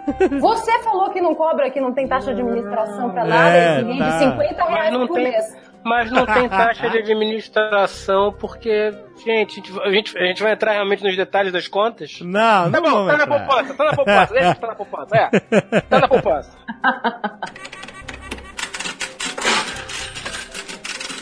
Deixa eu fazer um bate-bola aqui com o Fred. Com Fred, carinho. à vista ou a prazo? A prazo sempre. Com desconto, Você é um escroto. com desconto ou com juros? Com desconto. Com desconto? Não, não faz, faz sentido isso. Não, não então. Claro que faz. Claro que faz. Como é que você compra a prazo com desconto? Exato. Porque eu não compro só um, eu compro uma porrada de uma vez. Você ganha no volume o desconto. Exato, esse negócio tá item único, pô. Ah, Beleza, no varejo ou no atacado? Acabei de falar, né? No atacado. Beleza. Tá. Agora sim faz sentido, beleza. Tá bom, tá, Tá bom. vendo? Agora tudo faz sentido. Agora, Tudo e faz vocês, sentido. Hein? E vocês, hein, Ale? Eu quero saber como é que anda a sua poupança. Ah, passa a poupança. tá retendo muito líquido. Caraca, meu Deus. A imagem mental disso é terrível. Olha, isso, isso, isso é, é facilmente incompreendido em tantos níveis ao mesmo tempo. De Ah, tão não. horror. Eu prefiro comprar à vista quando é possível, sempre, né? E você pede desconto? Você é um cara que pede desconto ou tem vergonha? Peço desconto, peço Desconto. desconto. Ah, Eu peço desconto até em Valet Parking. Eu também! Peço desconto em tudo. sempre, sempre. Discount em inglês, quando viajo, discount. Discount, discount. Em inglês, e nos Estados Unidos é mais difícil conseguir desconto. É porque a margem de lucro deles é. Mas eu é peço braba. sempre.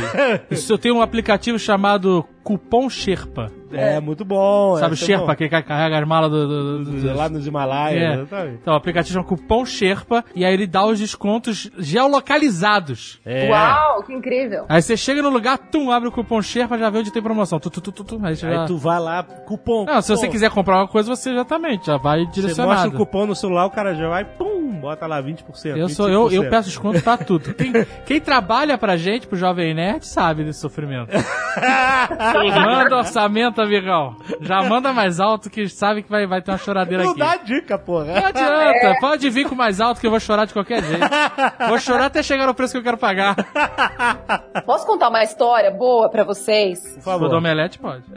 É da minha... é, envolve, envolve o Érico Borgo. Olha! O ano passado eu resolvi que queria demonstrar o meu amor por Érico Borgo, né? E falei, bom, vou tirar o escorpião do meu bolso e vou dar um Batman naquela proporção. É, é- como é que chama? É, é um por três? Um pra um, um pra um. Não, pra um é tamanho real. Um pra três é Um aquela. pra três qual- é, é, de- é respeitado. Mas qual é o nome dela? Tem um nome realmente. Aí você vai querer Ah, saber é. demais, né? Não, não, mas Eu sei tem- que é é. um bem bonito, que, Não, não, que mas tira digo- a cabeça, assim, troca a cabeça. Essa proporção pra três ela tem um nome, é Epic Scale, um negócio assim. Supreme, alguma coisa assim. É, realmente é uma proporção gigantesca. O boneco é monstro. um Batman Premium Format da Sideshow. Viu? Ouviram? Premium Format. Premium Format, é isso aí. Premium forma da É isso Sideshow. Mesmo. Já sei, muito bom. Obrigada, meu amor. Vamos ver quanto é que tá. Vamos ver quanto é que tá agora. E aí, eu ia dar de presente Dia dos Namorados pra ele. Ele foi viajar, tal, beleza. Fui até a loja, fiz várias pesquisas na internet pra ver se tinha um lugar mais barato, tal. Não achei. E fui até a bendita da loja, uma loja chique, né? Você entra lá, fica até meio me sentindo meio mal, assim, loja chique, tudo caro. Nossa, como é caro essas coisas, né? É caro, Impressionante. é caro, é caro. Aí eu entrei lá e falei, eu não vou sair daqui com um desconto menor que 20% nessa bagaça. Mas você. Comprou no Brasil, numa loja no Brasil? Numa loja no Brasil e falei, vai sair mais barato do que comprar pela internet numa loja gringa. Caraca, olha que desafio. Ó, vou Exato. falar que esse Batman bonitão aí tá com uns 500 leleco, uns 500 Obama só na loja gringa, só pra dizer que Então, é, é 500 dólares? 500 Obamas, é. Deixou quase que uma troca de óleo de BMW no Batman. Eu sei que eu, eu cheguei lá disposta a fazer a vida daqueles vendedores um inferno. Nossa. E aí, eu chorei. Aqueles caras não sabiam mais o que fazer. Eu falei, liga pro dono. Tá, você ligou? Agora manda um WhatsApp. Agora tira uma foto da minha cara pedindo pelo amor de Deus. Eu sei que eu saí de lá com esse Batman com 25% de desconto. Olha, Olha aí. só. Excelente. Sensacional. E, e vale a pena. Isso que eu falo para as pessoas. Tenham bons argumentos e entre na negociação para vencer, como se fosse uma guerra. Não, isso é a dica importantíssima. Primeiro, qual era a loja? Limited Edition? É essa loja? Só pra gente saber onde atacar. É. Só pra saber onde atacar.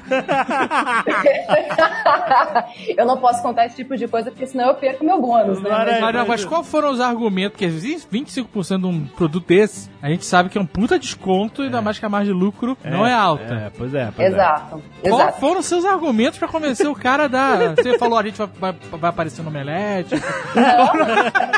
Não, o cara ainda falou, ah, mas o Érico pode falar. Eu falei, não, mantenha o Érico fora disso. é. Olha só. Isso é entre bom. eu e você. Caraca! Caraca, muito bom. Exato. Mas olha só, quando você entra numa negociação dessa, você não tem que estar disposto a simplesmente virar as costas e sair sem a parada? Claro. Você tem que estar disposto. E é nesse ponto que a coisa muda de jogo. Você fala, olha, se você não conseguir chegar nesse preço, infelizmente eu não vou poder levar. E você tem que cumprir, né? Porque você não pode começar a negociação querendo comprar. Exato. Porque senão você vai, porra, não vai ter culhão. Olha só, se você vai entrar numa loja pra comprar um negócio que você não quer comprar, Não, não é é isso. acima do meu limite de esquizofrenia. Ah, mas quem ouve até acredita mesmo. Não dá. que você nunca entrou numa loja sem querer comprar nada, você com um carrinho. Assim, ó, só pra vocês entenderem, como é que eu faço quando eu vou negociar qualquer coisa? Eu sempre vou com o meu limite. Eu falo, eu não posso gastar mais do que tanto. Dentro desse tanto, o que, que eu posso comprar? Eu começo a observar, bom, eu acho que aqui eu tenho uma grande margem e posso comprar esse negócio que aparentemente está mais caro, mas que com uma boa chorada pode ficar mais barato. Peraí, você foi tipo um dia antes na loja disfarçada pra observar o comportamento dos vendedores? do- Vi antes, vi o preço, perguntei se estava lá há muito tempo, se tinha muita procura. Olha só! Tava lá fazia um certo tempo, que era um item de colecionador e não sei o que, e tal, tal, tal, que era peça única e não sei o que. E aí você vai obtendo informações sigilosas preciosas, entendeu? E tudo isso será usado contra aquela pessoa que te deu aquelas informações, mas é do jogo, porque eu falo para as pessoas, pro cara que é o consumidor. A hora que você entra na loja, o vendedor tá usando todas as estratégias de marketing, de venda possíveis para te fisgar. Qual é o problema de você, como consumidor, usar suas estratégias de compra? Eu acho que é um jogo justo. E é isso que a gente tem que fazer. E esse cara que passou todas as informações que você usou mais à frente foi demitido, né? Porra. Ô, Peçanha, porra, filha da puta, por que, que você falou pra aquela moça que essa merda tá aqui há seis meses, viu, viado? Se ele não foi demitido naquela época, ele vai ser demitido depois que esse programa for ao ar, isso é certo. É um ótimo, um excelente vendedor. Beijo pra você. Ah. Beijo, Excelente, Peçanha. vendeu uma parada item único com 25% de desconto. O dono deve estar felicíssimo. Mas é claro que também tem todas as outras artimanhas, né? Que essas também é, é do jogo, né? Você Aham, olha, aham. você pede, você fala, poxa, eu queria tanto, poxa vida, mas como é que vai ser meu relacionamento daqui em diante? Eu posso perder meu marido. Por causa, desse, por causa desse Batman Super Supreme Promotion Size. O Batman é bonito, toca a cabeça, toca a mão, é bonito mesmo.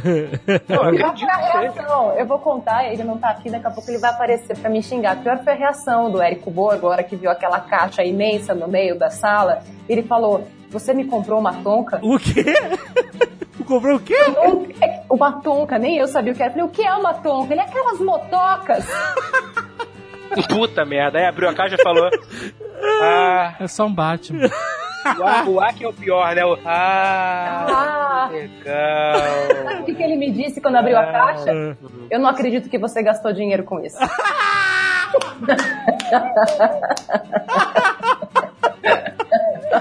Caraca, que porrada. Mas é uma história muito bonita, a Muito história bom, de é amor. bonito, é bonito. Não, é, é- é um, é um bom conto, né? É um cautionary tale. É bonito, mas É bonito. no final deu uma tristeza. Né? Bom, mas eu fiquei feliz, né? Fiquei feliz, o Batman tá lá no meio da sala. Eu gosto dele, apesar de não gostar muito né, desses bonequinhos, eu chamo de bonequinho pra me xingar. é. Eu gosto do Batman porque ele não é um bonequinho, ele é um bonecão, ele é bonito, troca a cabeça, ele É uma ele obra de é arte. imponente, assim, sabe? Tem É uma uma capa bonita. É foda legal. mesmo. É foda mesmo. É legal, é bonito. Ó, se alguém quiser comprar, tô vendendo, brincadeira.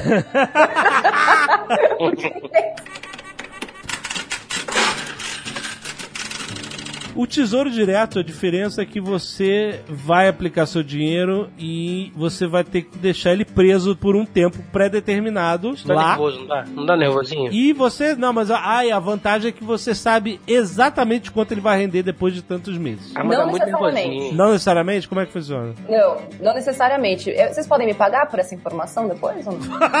o que que é isso?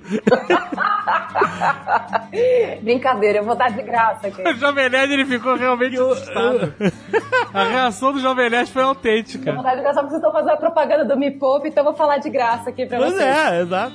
Não, é o seguinte, gente, o, o Tesouro Direto tem três tipos principais, tá? Um deles é o Tesouro Selic. Tesouro Selic acompanha a- o, o crescimento, digamos assim, da taxa Selic, que é aquela taxa mãe, né? Então, se hoje você está pagando mais juros no cartão de crédito, é porque a taxa Selic está alta. Então, o Tesouro Selic, ele vai render diariamente. E como ele rende diariamente, você pode tirar ele a qualquer momento, porque sempre vai ter uma rentabilidade, mesmo que pequena, ali envolvida. Só Aham. tem que prestar atenção, porque se você tirar antes de 30 dias, você paga o IOF de 0,3. Então, para quem vai deixar o dinheiro, tipo, mais de quatro meses, tem alguma, algum plano aí, de repente, para viajar no fim do ano e tem uma grana lá guardada na poupança.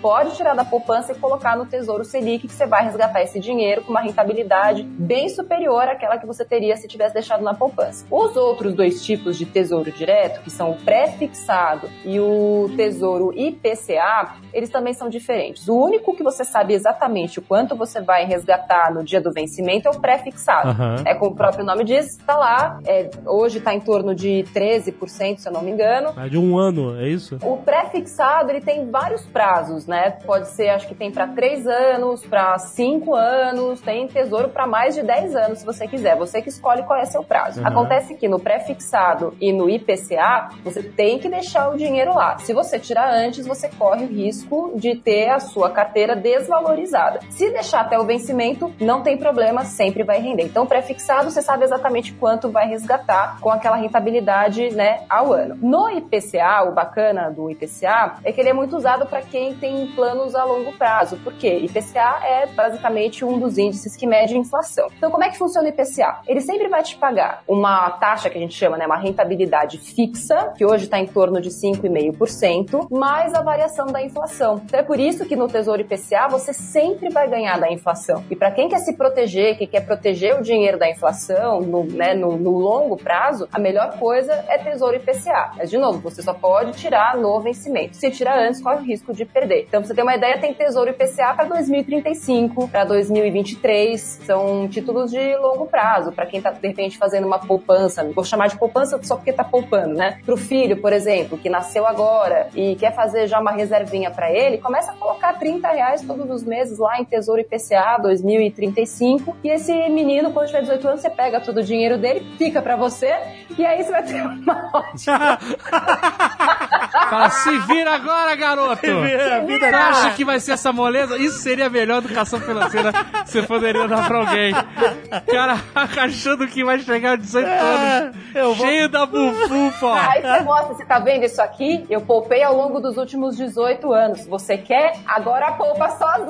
Ah, excelente. Vai mostrando, vai mostrando o extrato desde os.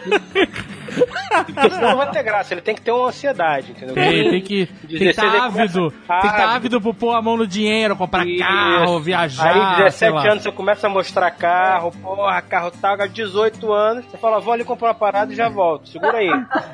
Some. Manda uma mensagem pra ele, sei lá, De Vegas. Vegas. Fala, ah, moleque, lembra aquela grana? Tá Aqui, ó, tô, tô botando tudo, tudo no, no grande zero aqui na roleta. Vamos ver se vai dar alguma coisa. Ih, não deu nada, ficou sem carro.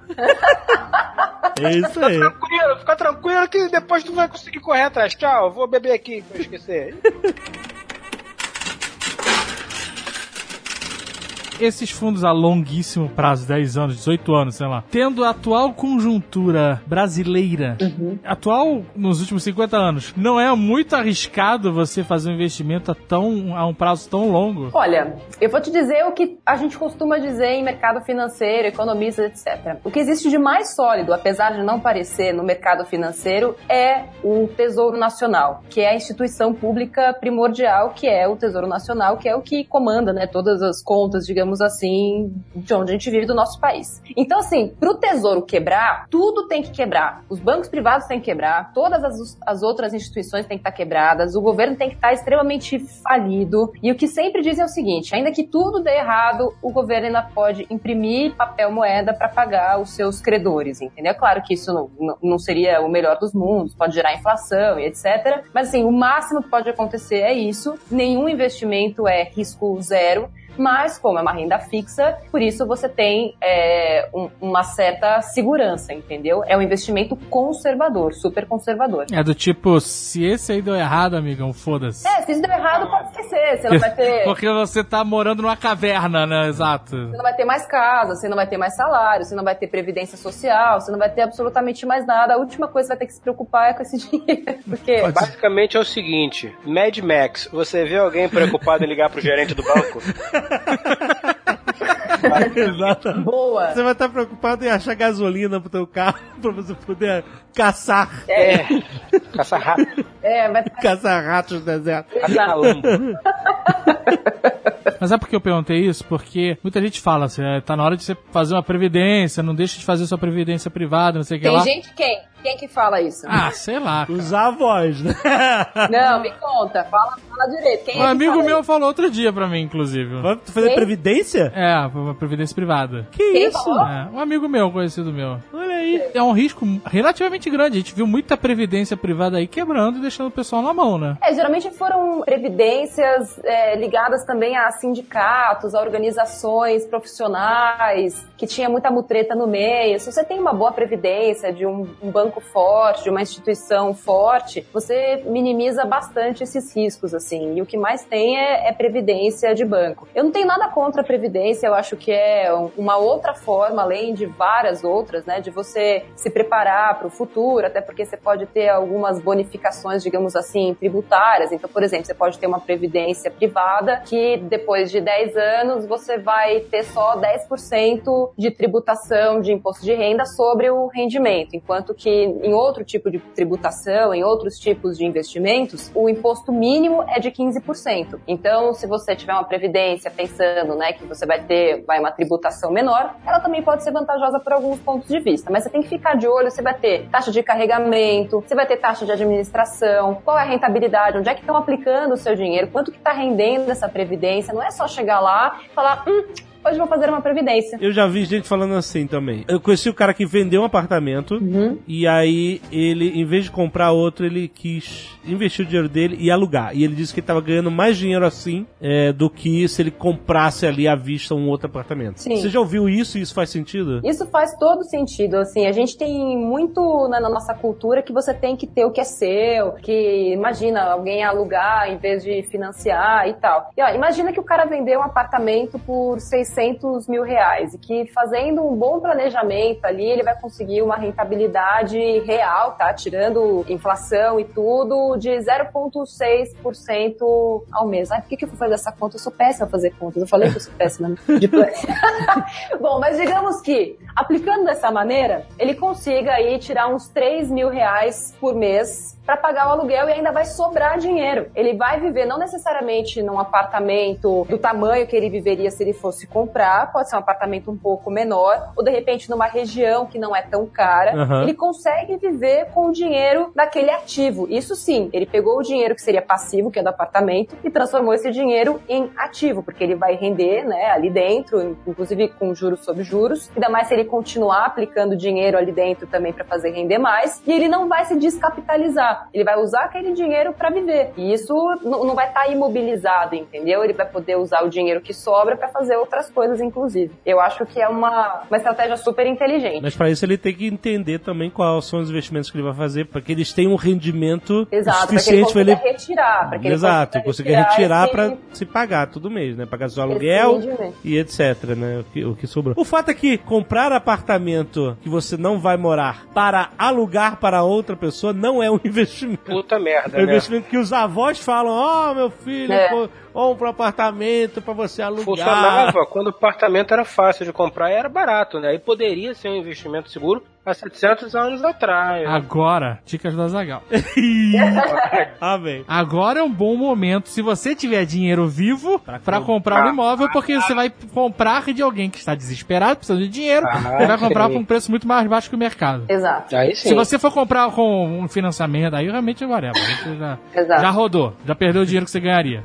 Não, é assim, que investimento em imóveis é é você comprar por um preço X e vender X mais tanto. Sim. Você Exato. vender mais caro. É. Ou compra a parte na planta, quando ficar pronto... Do, Não, cara, agora a vende. gente tá numa crise. Os Sim. preços dos imóveis estão caindo, ninguém compra. Ninguém tem dinheiro pra comprar. Quem tem dinheiro não tá gastando, tá com medo. É isso que tá acontecendo hoje. Aham. É Então, mesmo. se você tiver grana e você pegar alguém que tá precisando de dinheiro e tá queimando um imóvel, esse é esse cara que você tem que comprar, entendeu? Esse imóvel, daqui a algum tempo, quando a crise passar, porque é cíclica e ela vai passar, esse imóvel vai voltar a valer o que ele valia. E aí você, com tranquilidade. Eu tô sentindo o momento Ering. E aí, É, isso aí. você, com tranquilidade, vai vender esse imóvel É. pelo preço que ele vale de verdade, não pelo preço. Porque não existe bolha, existe oferta e procura no mercado de imóveis. Não, mas então, mas aí o cara tem que ver, tipo assim, em quantos por cento de, ren- de rendimento teria em quantos anos esse apartamento, entendeu? Pra valer, por exemplo, um apartamento valorizou 100% em um ano, é do caralho. Qualquer investimento que 100% em um ano é um puto investimento. Agora, se ele vai levar 5 anos pra, né, valorizar Se ele vai usar 100% em 5 anos, é um puta valorização. Não, mas não pode esquecer que além da valorização, você tem os custos, né? Você Exato, tem você IPTU, você tem condomínio, você tem manutenção, tem uma série de gastos que em outro tipo de investimento você não teria. Então tem que É, não compre, tudo... não faça isso com um apartamento na Vieira Soto, né? com condomínio, sei lá, de 8 mil reais. Porque Realmente você se fudeu.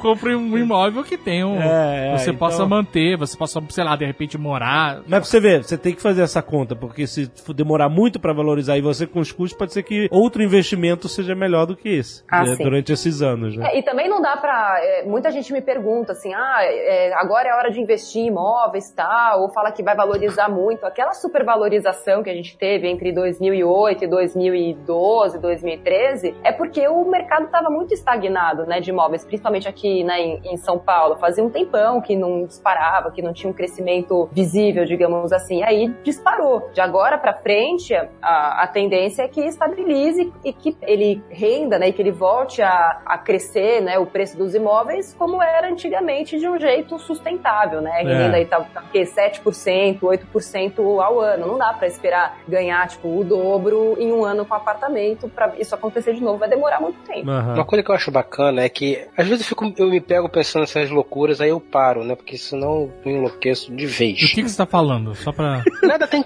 valor, cara. Nada Nossa, tem tá filosofando. Ah. Não, cara, não, para, para pra O switch que bateu foda. Deixa eu argumentar, deixa eu argumentar. Vamos lá. Por que, que um diamante custa o que custa? Nossa começou. senhora. Peraí, por peraí. que, que um O que, que diamante um Batman Super Supreme custa o que custa? Mesma coisa, por que, que custa? Porque é um item limitado, tem um número X de peças e as pessoas têm interesse por aquilo. Então, Certo. pela Ah. lógica do absurdo, se todo mundo falasse, foda-se, não vou comprar um apartamento esse ano, os apartamentos iam no chão o preço. Mesmo que eles, em teoria, custassem 3 milhões, quem tá vendendo ia ter que se contentar, a menos, é claro, que pudesse segurar os gastos durante tempo suficiente para voltar a um patamar normal, ia ter que se contentar em vender por qualquer coisa. Porque aquilo não tem custo, tá me entendendo? Aquilo não tem custo. Fred, Daí a- você a tá- teoria- Fred, a você tá num momento A teoria muito- tá reversa, Fred. É. A teoria tá reversa, Fred. Na Sim. verdade, do jeito que você tá falando, se todo mundo resolvesse comprar, aí os preços iam disparar muito mais. Mas não é? Isso tudo você tá dizendo de uma forma meio filosofal e desesperada, nada mais é do que a lei da oferta e da procura. É, caraca. Exato. Exatamente. Por isso que eu volto a perguntar: por que, que se paga tanto num diamante? Não, então, tirando os custos, Eu não tá compro da margem de. Desculpe, Tem portuguesa. custo. Olha, olha. Por que, que se paga tanto no relógio? Eu não compro relógios. Caneta. Tá bom. Eu não compro cara. canetas. Ah, foda-se, você não compra porra nenhuma que eu compro, você não gosta de mim. É, você tá jogando os seus desejos em cima de mim? Você gasta dinheiro com essa merda, seu maluco do caralho.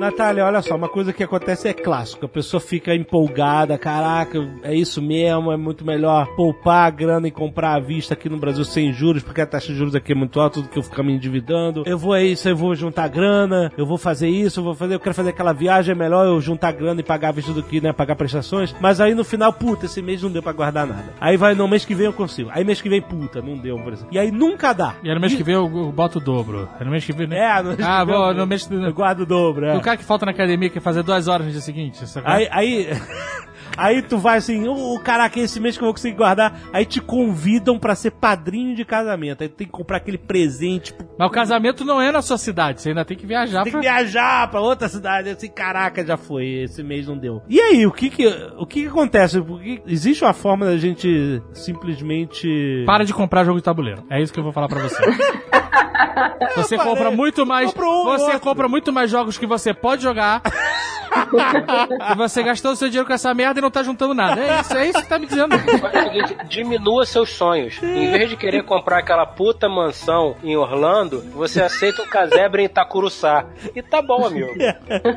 Mas e aí? O que, que você diz normalmente pra isso? Isso aí tirava meu sono, ali, vou te falar a verdade. Eu comecei a, a investigar finanças e psicologia econômica e etc. Porque eu não conseguia entender por que, que as pessoas, mesmo sabendo que tinham que guardar mais dinheiro, né, do que elas ganhavam, elas não conseguiam, elas sempre gastavam mais. E o que, que qual era a lógica por trás de uma pessoa que ganha mil reais por mês gastar 800 reais num tênis, né? A pessoa gasta 80% do salário Aham. em um, um único item. Eu não Mas conseguia. isso é muito fácil de explicar. Me explica então, senhora. A voz Tá, da experiência agora. São topeiras.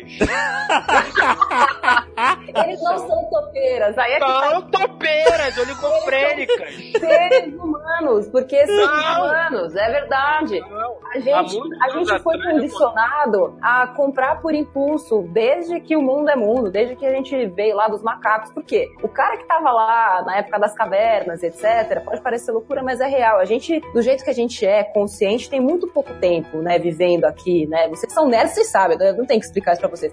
Então, o que acontece? A gente trouxe no nosso DNA aquela coisa do imediatismo. Eu preciso disso agora, eu preciso consumir isso agora, senão eu vou morrer. O que acontece? Nosso cérebro é dividido praticamente em dois sistemas. É o sistema 1 e o sistema 2. O sistema 2 é aquele frio, calculista, aquele que fala amanhã eu vou acordar às 7 da manhã para ir à academia. E o sistema 1 é o sistema quente. É aquele que acorda de manhã, bate no despertador e foda-se. Eu vou ficar na cama. Aham. E vive num conflito é, constante entre esses dois sistemas dentro da gente. E se você não consegue fazer com que o seu sistema 1, que é o racional, ele seja mais forte do que esse sistema 2, é aí que você cai e acaba se sabotando. Você deixa de fazer as coisas que você mais gosta por motivos que você nem sabe quais são, entendeu? E como é que você vira essa chave? Basicamente, é sobre isso que eu falo lá no Me Poupe, que é você colocar metas mais palpáveis, né? Que nem o seu carro que tem que pegar no negócio, você tem que saber exatamente o que, que você quer. Pra daqui Que eu a. acabei de falar da casinha Itacuruçá pro Alexandre. Não precisa ser casinha. Tá? Pô, é, a meta palpável. Não, você pode querer o que você quiser. Acontece é, o que, que você vai fazer pra conquistar a sua mansão em Miami? Aí é que eu quero ver. Porque às vezes não adianta só o sujeito poupar mais. Ele descobre que ele vai ter que ganhar mais dinheiro. E aí ele tem que dar um jeito de ganhar mais dinheiro. E aí é que tá a diferença entre o cara que sai do nada e constrói uma puta empresa e o cara que sai do nada e vai pra lugar nenhum. Aham. Justamente essa questão do foco, da visão, de saber o que quer, de construir metas e seguir os o passo a passo necessário para chegar lá. E você saber controlar esse seu lado mais quente, né? Esse seu sistema 1 que tá lá o tempo inteiro. Eu tenho uma técnica muito boa que eu vou ensinar para vocês para controlar o sistema 1, é muito boa. Olha aí. Vocês têm elástico? O Elástico de escritório? Putz, peraí. Pode pegar aí, quem tiver, pega um elástico de escritório e coloca no pulso, Ah, tá? tá bom. O que acontece? Isso aqui, vocês viram- chegaram a ver aquela pulseira que dá choque na pessoa quando ela compra demais? Não, tem isso. Que saiu esses dias? Não? Caraca, eu vou comprar uma pro senhor K agora. Ah, O que, que é gastar demais? O que, que é gastar demais? Isso, não tem, as coisas não tem preço. A gente tá aqui filosofando. Vou pegar mais. Mas e aí, como é O que é? Mas é uma boa pergunta. Primeiro, o que que é gastar demais? É você gastar com as coisas que não fazem sentido pra você. Então muita gente fala, ah, agora só porque ela fala de finanças não vou mais poder comprar os, os meus action figure, como é que é o nome? É isso aí. Colecionáveis. não vou poder comprar meus colecionáveis. E não é isso. Cara, se isso é importante pra você, faça disso uma meta. Então, se tomar refrigerante no almoço não é importante, deixa de tomar refrigerante no almoço pra poder comprar o seu bonequinho do Batman Super Supremium, entendeu? Uma lata de coca todos os dias, você consegue economizar aí 200 reais no fim do mês, que no fim do ano são 1.400 reais. No meio do ano seguinte, você já comprou o seu bonequinho. Então, são coisas assim, é você, é você fazer escolhas mais inteligentes ao longo do seu dia. E se engana quem pensa que os pequenos gastos não são os grandes vilões. Sim, eles são, e é por isso que serve o elástico. Então, com o elástico no pulso, Sim. Ah. Toda vez que você cometeu um excesso, seja ele de alimentação, não sei se vocês comem Opa. muito, me parece que não. Sim. Excesso, Brincadeira. não, não conheço essa palavra. Toda vez que você perceber que você gastou demais, você passou o cartão, às vezes a pessoa sente aquela culpa, né? Só que Ah. não sabe fazer nada a respeito. E na próxima vez ela vai gastar de novo tanto quanto. Então, na- quando você perceber que gastou demais, Eu não sei do que vocês estão falando. Culpa. Passou Não. o cartão. Eu não sinto culpa quando eu passo cartão, mas quando chega aquele extrato encadernado, Exato, aí bate. espiral, Mas não tem problema, pode ser aí. com também. índice. Com índice. Com você- índice, É. aí, aí bate uma culpa. Ale, então você vai fazer o seguinte: no momento em que a, sua fatura chegar, você vai pegar o elástico, Ah. deixa ele no seu pulso pra frente, pra sempre a partir de hoje. Virou tá? um bicheiro. Um E aí elástico no você pulso. puxa, mas você puxa com toda a força que você tiver. Puxa sério Nossa. mesmo, tá? Pra machucar. Eu vou, eu vou puxar aqui o meu que eu tô com o meu aqui, ó. Você gastou alguma coisa? Eu acabei de sofrer só pra ensinar vocês. Tá no crédito. Tá no crédito. Você Compra puxa alguma coisa. Exato. Você puxa essa merda e isso aqui vai bater. Na hora que bater, você vai sentir aquela dor. E toda vez que você gastar, tenta fazer isso na hora que você gastar. Porque isso gera no, no seu cérebro uma, uma memória ruim em relação àquilo que Você você, vai, não gosta. vai criar um condicionamento. Olha Exato, aí. é um condicionamento, assim como os ratinhos de laboratório. Isso funciona, não é papo que eu inventei agora isso aqui, né? Os caras lá dos Estados Unidos, várias universidades usam, os coaches do mundo inteiro usam isso. E tem técnicas ainda piores do que essa. Tipo, o nego acabou de gastar, tem coach que faz isso. Fala, ah, então toda vez que você gastar e perceber que você cometeu um excesso, você vai gritar bem alto dentro da loja alguma palavra horrorosa. Então eu tenho, uma- Tipo, eu tenho um amigo eu sou um merda, fazia, gritar. Eu sou um merda! Você grita bem alto. Você grita bem alto. Pra todo mundo ouvir. Mas é claro, se o cara não tem culpa, se ele não tá nem aí, ele não vai lembrar de gritar. Só vai funcionar pra aquela pessoa que realmente quer poupar dinheiro. Eu só imagino o senhor, cara. Tomando, tomando elasticada e gritando. Essa merda! Nunca vai funcionar. Um dos poucos prazeres da minha vida, que é comprar as coisas que eu gosto, eu vou me abster. Não, eu vou não, não vai se Você abster. não vai se abster, é tá. Não, não, eu vou me Compra. abster. Vocês Compra, filha da puta. elasticada? Elasticada, Não, na testa. não, Você tem que botar elástico na testa. Compra gritando. Até o dia, até o dia que eu não comprar mais. Aí eu Não. vou passar pela loja e falar, ah, meu Deus. Você Não. for um quasímodo todo arrebentado de elasticado. Eu só quero estar do seu lado quando você comprar a sua próxima arma de airsoft. de- E você Não. fala, eu sou merda! Agora, senhor K, vamos lá. Eu quero saber mais sobre o senhor. Vamos lá. Como está a sua saúde financeira hoje? Vai bem. Fazer o que você faz? Tá, tá te faltando dinheiro? Olha só, eu aprendi há muitos anos atrás com um grande amigo meu que contou uma história. Quem? Que eu já contei no. o- a gorda. Gorda. Que contou uma história de um estagiário do escritório dele. que Vocês lembram dessa história da televisão de cristal líquido. Eu não lembro realmente. Não, não lembro. O cidadão chegou lá, o estagiário, que morava numa situação humilde, num, num local humilde, etc., ganhava um salário mínimo e tal. Chegou todo feliz, faceiro e etc. Falou, porra, aqui, aqui, gorda, aqui, comprei, porra, comprei, comprei. Comprou o quê, maluco? Comprei, comprei aquela televisão que saiu ali, aquela Samsung maneira, porra, 47 polegadas, caralho. Ah, que maneiro, que legal. Mas que porra de talão é esse aí de nota na tua mão? Sabe aquele talonário bonito de três vias, né? Daquela espessura. Que isso? Ah, não, isso aqui são as notas que eu tenho que pagar todo mês. Boleto. Aí, tu comprou a televisão em quanto tempo? 60 prestações. Aí sim. O cara era estagiário, comprou uma televisão que valia quase o preço de um carro pra botar numa porra de uma parede extremamente humilde, quase um casebre sem reboco, mas tinha a televisão ali. É linda, parece um quadro. Claro que parecia um quadro, porque ele não tinha como ligar aquela merda em antena nenhuma pra ter luz, pra ter sinal, né? Enfim. Aí a gorda me ensinou, uma das coisas que a gorda me ensinou, mas essa ficou pra sempre. Você pode estar sem dinheiro, Uhum. mas você não pode ser burro. Entendeu? Respondendo a pergunta, como é que Vamos vai lá. a saúde financeira? Vai bem, não gasto mais do que eu posso. Gostaria de poder gastar mais, são coisas diferentes. Tu vai naquele limite. Eu não tenho limite.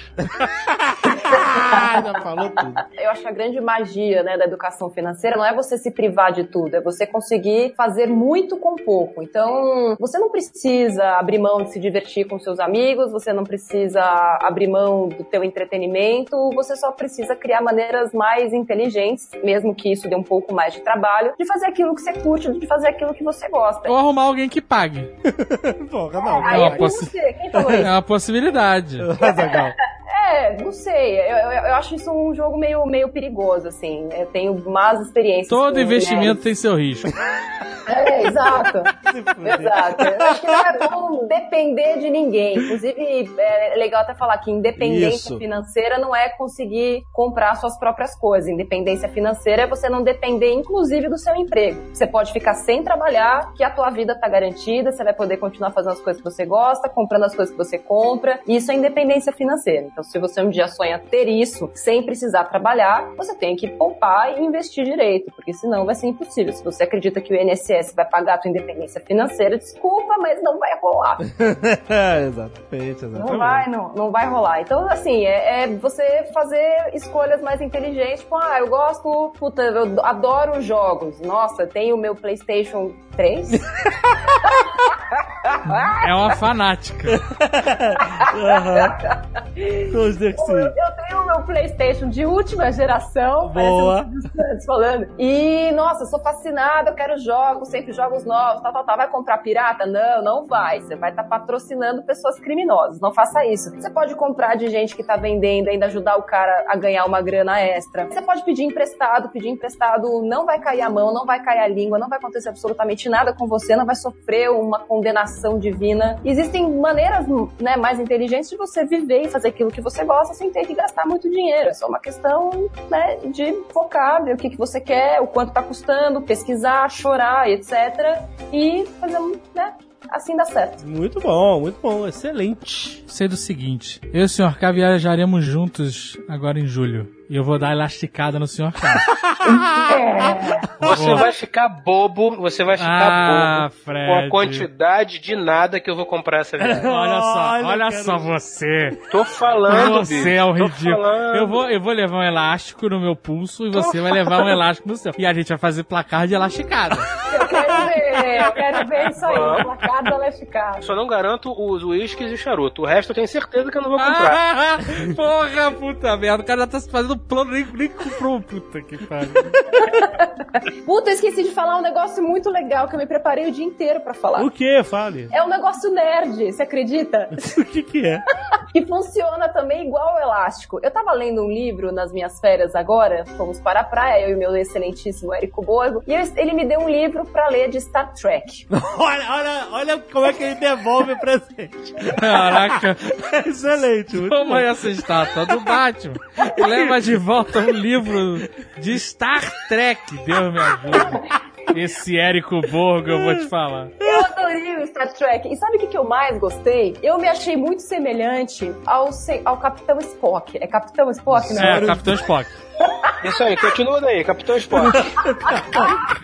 vamos lá, vamos lá. A gente entendeu. Vocês entenderam, né? Entendi. É, é. Spock, exatamente. Ah, aham. Porque aí, o que, que eu achei muito impressionante? Eu percebi que, né, sem querer, eu desenvolvi a mente vulcana. E a mente vulcana ajuda muito as pessoas a se controlarem quando elas estão diante de qualquer situação, assim, de tentação. Então, se você conseguir baixar o Spock naquela hora em que você tá pensando se você compra ou se não compra, é bem mais fácil de tomar decisão correta. Porque o, o Spock, ele não age por emoção. Ele age pela razão. Então, se você tá em dúvida se vai ou não comprar alguma coisa, faça baixar o Spock dentro de você. Ah, gente, foi bonito, não foi? Foi, foi, foi muito bonito. Foi muito bonito. Ah, poxa, eu decorei o dia inteiro. A lógica, a lógica, a doutrina da pura lógica Exato. combina muito bem com a a vida financeira. Muito bem. Emoção não combina com vida financeira. Tá, mas não é capitão? O que, que ele é, hein? Ele é só o doutor. Ele é- Não, não é doutor, cara. Porra! Porra! Caraca! Ele é tipo um almirante, não é? Como é? Não, ele- Almirante. E ele, ó, a frase mais, mais famosa do Almirante Spock é It's a trap.